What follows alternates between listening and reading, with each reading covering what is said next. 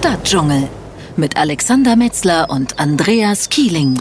Willkommen zu einer neuen Folge unseres Stadtdschungels mit mir, mit Alexander Metzler und mit Tierfilmer Andreas Kieling. Wir haben uns jetzt eine ganze Zeit lang nicht gehört, denn du, Andreas, du warst auf Expedition in Afrika, genauer gesagt in Simbabwe.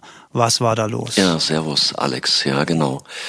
War jetzt eine relativ lange Tour und äh, ich war insgesamt äh, sechs Wochen unterwegs in Simbabwe, in Sambia und ähm, ja, war einfach, äh, es war sehr, sehr beeindruckend. Der ein oder andere weiß ja, Simbabwe, Robert Mugabe, eine der ältesten Diktaturen der Welt, armes Land, das frühere Rhodesien und ähm, die ja die ganz großen Victoria-Fälle als siebtes Weltwunder ähm, das ist, glaube ich, so das, was man so mit Zimbabwe verbindet. Ja, und, und damit hast du mir im Prinzip genau das vorweggenommen, was ich an Munition für den Stadtdschungel bereitgestellt hatte, nämlich die zwei Sachen, die man so hier in Deutschland hört von Zimbabwe, nämlich das eine diese wunderschönen Victoria-Fälle und das andere diese Diktaturherrschaft von Mugabe. Genau darauf hätte ich dich angesprochen. Ähm, was kann, wie kann man sich das Land darüber hinaus vorstellen? Ist es gefährlich da? Ich stelle mir das da sehr, sehr wild vor. Oder gibt es da auch ähm, geführten Tourismus? Ist das äh, auch, auch sicher? Wie, wie, wie ist das Bild? Wie kann ich mir das Bild vorstellen? Es ist ähm, äh, ein wunderschönes Land. Äh, wenn man dort ankommt, äh, steht eigentlich all das erstmal im Widerspruch, was man erlebt. Die Menschen sind extremst freundlich. Es gibt eine ganz geringe Kriminalität. Äh, wenn dir was aus der Tasche fällt, zumindest ist es mir so gegangen, äh, kommt noch einer hinterher und sagt, äh, du hast hier was verloren. Äh, was mir sofort auffiel, ist, dass die Menschen, natürlich sind sie arm, und äh, sie gehen aber auch untereinander, miteinander sehr, sehr ähm, ja kollegial, freundschaftlich um. Es hat mir sehr imponiert. Also es war so der erste Eindruck, wo ich, äh, wo ich dachte, das steht wirklich im Widerspruch zu dem, was ich über das Land wusste, was ich bisher gehört hatte. Landschaftlich ist es natürlich ganz toll, gar keine Frage. Äh, es hat ja auch sehr viele Schutzgebiete, also große Nationalparks und ähm, anderweitige Schutzgebiete. Der Sambesi als Fluss äh, schlängelt sich durch äh, Simbabwe. Der riesige Stausee, also der Kariba-Stausee, wo der Sambesi aufgestaut ist, das Projekt ist ja nicht ganz unumstritten, liefert natürlich Strom für die Region, ganz klar. Und äh, das gibt äh, zumindest Simbabwe ein, ja, ein Minimum an, äh, an Einnahmen. Du hattest dich ja zwischendurch mal auf Facebook mit einem Videokurs gemeldet, leider mit unschönem Inhalt. Wir haben dann offensichtlich gewilderten Elefanten im Fluss äh, liegen sehen. Wilderer äh, waren gerade äh, vor Ort, äh, haben dann wohl die Flucht ergriffen, als, als du gekommen bist. Sind Elefanten da wie freiwild oder wie stelle ich mir das vor? Naja, wie freiwild nicht, äh, auf keinen Fall. Ähm, Nochmal, Simbabwe hat eine sehr hohe, sehr stabile ähm, Elefantenpopulation, trotz äh, der massiven Wilderei. Und das ist traditionell begründet. Es gab immer viele Elefanten in Simbabwe. Und als wir den, den oberen oder als ich den oberen Sambesi runtergepaddelt bin, und man sieht's ja in dem Video, äh, wie schwer der Fluss zu befahren ist. Das ist also zum Teil Wildwasser. Und äh, die Wilderer, die uns da begegneten, die habe ich gar nicht erst als Wilderer identifiziert. Musst dir vorstellen, du bist eigentlich sehr damit beschäftigt, dein Boot ähm, auf Kurs zu halten. So ein Schlauchkanu, kommen immer wieder Rapids, Stromschnellen. Ähm, auf der linken Flussseite äh, Sambia, auf der rechten Simbabwe. Das hieß, auf der rechten war ein Nationalpark. Ja, und auf einmal siehst du da halt ein, ein Holzboot mit einem Motor hinten dran, sind paar Männer drin, die machen sich auf dem Fluss zu schaffen. So muss man sich ja so eine Situation vorstellen so hat sie sich mir Hätten auch dargestellt. Hätten auch Fischer sein können. Und ähm, genau, Fischer, Fischer oder Menschen halt auf dem Fluss. Der Fluss ist da unter anderem eben auch eine Lebensader. Allerdings nicht im Oberlauf, aber dann weiter unten. So, und auf einmal kommst du eben näher ran. Die, die Männer fliehen auf einmal oder fahren weg. So stellt sich das jetzt auf erstmal da, du denkst immer noch nichts Schlimmes. Und auf einmal denkst du, es ist so ein komischer Felsbrocken, der da mitten in der Strömung liegt, starke Strömung und guckst mit dem Fernglas. Und auf einmal siehst du, hey, das ist ja, das ist ja ein Elefant. Und sind wir rangefahren, es gab ja auch dann ein paar Kritiken, warum ich dann auf das Tier draufgeklettert wäre, also es gab gar keine andere Möglichkeit, um diesen toten Elefant zu untersuchen. Ähm, wir hatten große Probleme, das Kanu da in irgendeiner Form äh, zum Halten zu bringen. Und ich konnte eigentlich nur da drauf, um zu sehen, aha, es ist eine Elefantenkuh. Sie hatte offensichtlich mehrere Einschüsse drauf und äh, auf ihrem Körper und äh, ein Zahn hatten die Wilderer rausgehackt, ein Stoßzahn, der andere lag so tief unter Wasser, dass sie mit der mit der Axt nicht rankam. So ein, ich sag mal, drei Tonnen schweren Elefant, äh, den kann man ja auch im Wasser kaum bewegen oder gar nicht bewegen. Und das Ganze war sehr dramatisch und äh, die Wilder die Wilderer beobachteten uns dann auch und ähm, da wurde mir schon ein bisschen mulmig. Und wenn dann der ein oder andere sagt, das ist aber äh, würdelos, was du da machst, äh, auf so einem Tier rum, rumlaufen. Naja, also ich meine, äh, ich will jetzt nicht sagen, das ist irgendwo ähm, eben Umweltjournalismus, den ich da betreibe. Aber mich hat es eben interessiert. Ich war schockiert. Es war auch noch ein Tier, was ein sehr ausgeprägtes Gesäuge hatte. Also irgendwo läuft dann ein, mutterloses Kalb rum, Elefantenkalb. Und das Traurige war eigentlich, dass wir einfach weiterfahren mussten und die Situation so hinter uns gelassen haben und auch meine beiden Begleiter, also zwei ähm, zwei Afroafrikaner, die sagten, komm jetzt aber nichts wie weg hier, ähm, lass uns weiterfahren, das kann gefährlich werden, sondern war die Situation schon vorbei.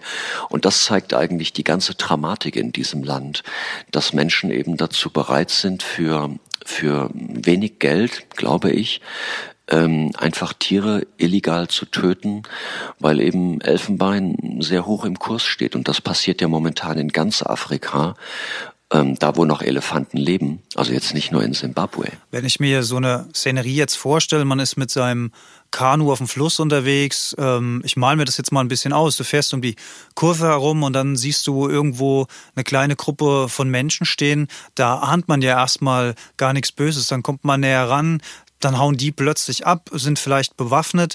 Also das Ganze ist ja auch durchaus eine, eine gefährliche Situation.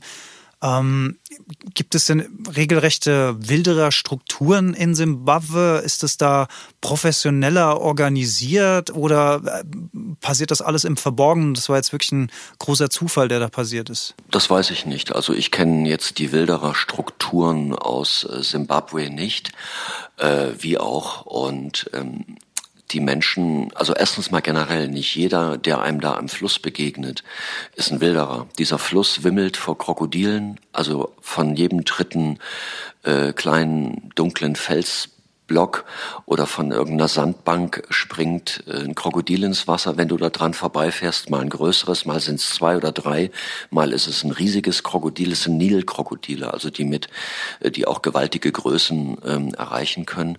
Und ähm, die beiden Begleiter von mir sagten auch, also was meinst du, was hier morgen los ist? Den Elefanten werden die Krokodile in, in null Komma nichts ähm, äh, auseinandernehmen und, und fressen und den Rest erledigen wahrscheinlich die Geier oder umgekehrt. So, aber was ich sagen wollte, die Menschen, die einem am Fluss begegnen, das sind Fischer. Ein Fluss, ist, ein Fluss bedeutet einfach äh, Leben, weil, äh, weil er Feuchtigkeit be bedeutet, Wasser. Und Wasser ist dort knapp. Äh, es war schon sehr trocken. Wir hatten zum Teil dann später Temperaturen bis 45 Grad im Schatten. Und so viel kannst du gar nicht trinken, wie du rausschwitzt. Und das ist, ähm, ja, der Fluss eben, wie gesagt, bedeutet ähm, Leben für die Menschen. Und dann gibt es natürlich auch immer welche dabei, die, die natürlich ähm, das Ganze da ähm, äh, brutal auf die Spitze treiben. Aus der Sichtweise eines, ähm, eines ähm, Afrikaners allerdings, der vielleicht auch mit Wilderei groß geworden ist, für uns fast nicht vorstellbar, dass man, dass man davon lebt, ja. Also von der Wilderei auf, auf Großtiere, die eben, ähm, ja, die, wo man bestimmte Körperteile äh, so verkaufen kann an Zwischenhändler oder an, an Dealer und die das dann weiterverkaufen. Das meiste landet ja in Asien, auf den asiatischen Märkten. Das Schlimme ist momentan, dass äh, viele Elefanten, die werden gar nicht geschossen. Das heißt also, du, du hörst gar keine Schüsse ähm, und weißt, oh, ah ja, okay, das, das sind jetzt fünf, sechs Schüsse aus dem automatischen oder halbautomatischen Mil Militärgewehr hintereinander abgegeben wurden. Das kann sich nur äh, um einen Elefanten handeln äh, oder irgendein Tier, was da gerade beschossen wird, sondern leider werden eben sehr viele Früchte ausgelegt und die werden einfach vergiftet. Elefanten fressen das und, ähm, und sterben, sterben daran. Und äh, die Wilderer gehen einfach der Spur der Elefanten nach und wissen, dass sie, ähm, dass sie sie relativ schnell erreichen. Und das ganz, und dann geht die Geschichte ist noch lange nicht zu Ende und dann geht es eben so weit, dass ähm, dann wiederum die Elefantenkadaver auch noch vergiftet werden.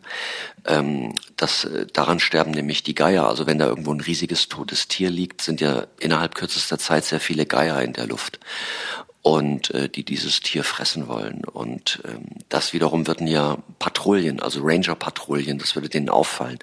Also vergiftet man auch noch die Elefanten, ähm, damit die Geier vergiftet werden, sozusagen keinen Hinweis äh, bieten können, ähm, wo da gewildert wird. Und das ist natürlich eine, eine Spirale, die sich da endlos fortsetzt. Und äh, man fragt sich eigentlich, oder ich habe mich gefragt, dass in diesem, in diesem Wirrwarr und in diesem, in diesem, in dieser Gewalt gegenüber Tieren äh, überhaupt noch ähm, Elefanten überleben können. Es macht einen wirklich, äh, äh, also man will es gar nicht glauben. Aber nochmal, das ja, das, ja, das nochmal, das ganze Land besteht eben nicht nur aus Wilderern, ja. Aber ähm, wir hatten uns ja schon drüber unterhalten. Äh, es gab ja neue Schätzungen, wie viele Elefanten noch in ganz Afrika leben. Das waren Schätzungen, da kam man, glaube ich, so auf 450.000, hat man angenommen. Jetzt gab es eine mehr oder weniger konkrete Zählung und das Erschreckende war, es sind wohl gerade noch so um die 350.000 Elefanten, die in Afrika leben. Das ist, das ist nicht wirklich viel. Das klingt alles erstmal wirklich nicht gut.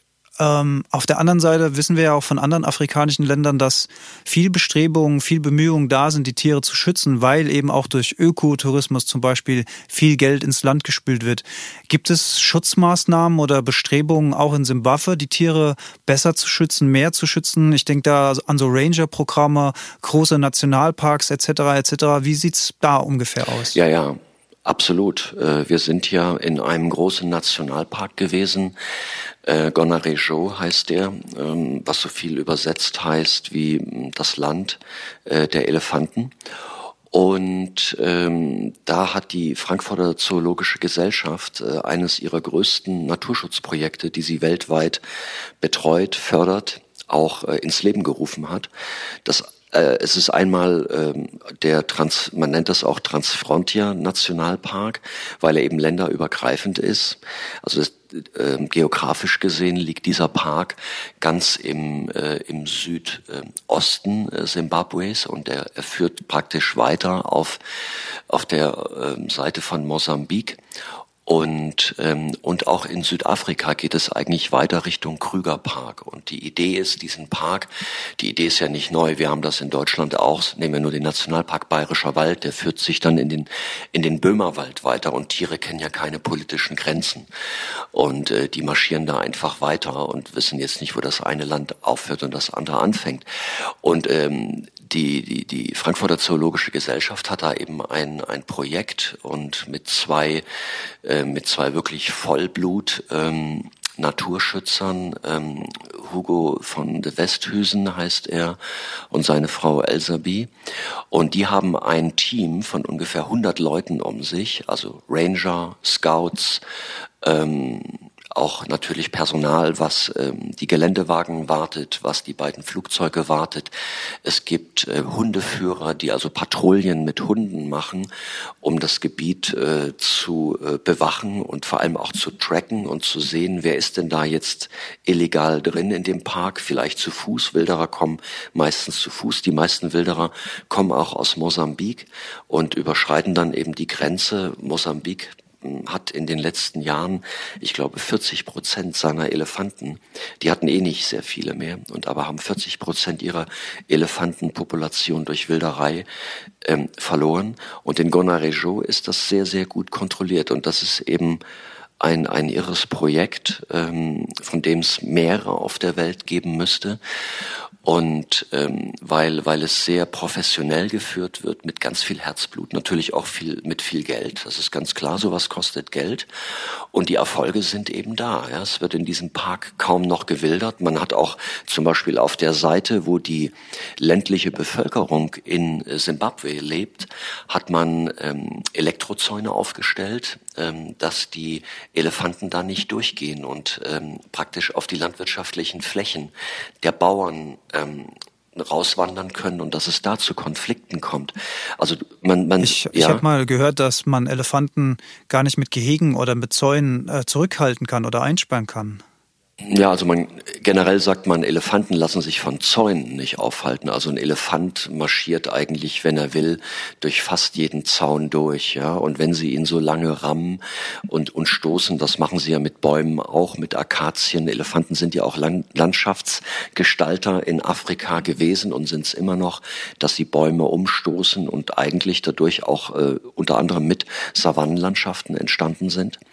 Und dasselbe machen sie natürlich mit dem Zaun. Ein Elefant Elefant ist das völlig egal, ob er eine Akazie irgendwie umrammt, ja, um an die Blätter zu gelangen und die zu fressen, oder einen Zaunpfahl umschiebt, um dann da drüber zu marschieren. Aber in dem Moment, wo dann, wo natürlich so ein Zaun ähm, mit äh, richtig mit äh, äh Starkstrom geladen ist, oder zumindest so viel, dass er einen ordentlichen Schlag kriegt, ähm, merkt auch ein Elefant, das ist, äh, das tut weh, das ist ein, ist ein Schock und ich drehe besser um und lass mal äh, von dem Ding ab, ja. Und das funktioniert. Ist halt sehr aufwendig, äh, ist natürlich auch technisch sehr aufwendig. Also da ein, ja, einen 50 oder 70 Kilometer langen Zaun, Zaun aufzustellen. Aber wie gesagt, das sind ja genau, das sind ja genau diese Projekte. Wir, wir selber, äh, wir kommen äh, in Deutschland es ist jetzt ein hinkender Vergleich, aber wir haben zum Beispiel ein großes Problem in Deutschland mit Wildschweinen. Wildschweine vermehren sich sehr stark, richten sehr viel Schaden an auf den Feldern, vernichten zum Teil einen Großteil der Ernte, äh, sind mittlerweile schon in Stadtrandgebieten unterwegs, ver, ver, ja, ja, eindringen. Also ein Wildschwein sieht das Ganze anders. Ein Wildschwein sagt, warum soll ich da nicht leben? Da bin ich, da bin ich sicher vor Jägern, ja. Und da gibt's an jeder Ecke was zu fressen und die paar und die paar und die paar Stadthunde, die da rumlaufen, den zeige ich mal, wer hier das Sagen hat. Also so ist ja die Wahrnehmung eines Wildschweins so. Also um das jetzt äh, nicht weiter auszuführen, äh, sonst sind wir schon wieder bei meinem Lieblingsthema. Ähm, ist, ist es ist es eben so, ja. Und und also diese Problematik, die wir mit Wildschweinen haben, sagen wir mal, ähm, nun sind wir ein reiches Land und können uns das theoretisch leisten leisten, wenn dann ein Teil der Ernte eben von Wildschweinen aufgefressen wird. Aber in Afrika ist es eben zum Teil existenziell, wenn da äh, große Flächen von, äh, von, von Bauern ähm, ja eben vernichtet werden und äh, und die Familie hat für das Jahr nichts mehr zu essen. Ja, ähm, das so muss man das sehen aus deren ja, Sicht. Geradezu lebensbedrohlich. Ja. Manchmal, manchmal schon, ne? Und ähm, und und man hat natürlich auch ein ganz anderes Bild von Elefanten. Ein Elefant ist eben ein Tier, was es immer schon gab. Jetzt stell dir vor, bei uns würde einer rumlaufen, was da, was da in der Zeitung los wäre. Es würden jetzt Heizdecken verteilt, ja, und man würde ihn füttern und die Zeitungen würden darüber berichten. Also das kann man auch nicht vergleichen. Also wie dem auch sei, da wird sehr viel getan ähm, von der ähm, Zoologischen Gesellschaft Frankfurt und das ist ein ganz starkes Projekt und äh, wir haben das hier eine Zeit lang begleitet. Und ähm, einer meiner letzten Posts war ja auch, ähm, das war jetzt am 8.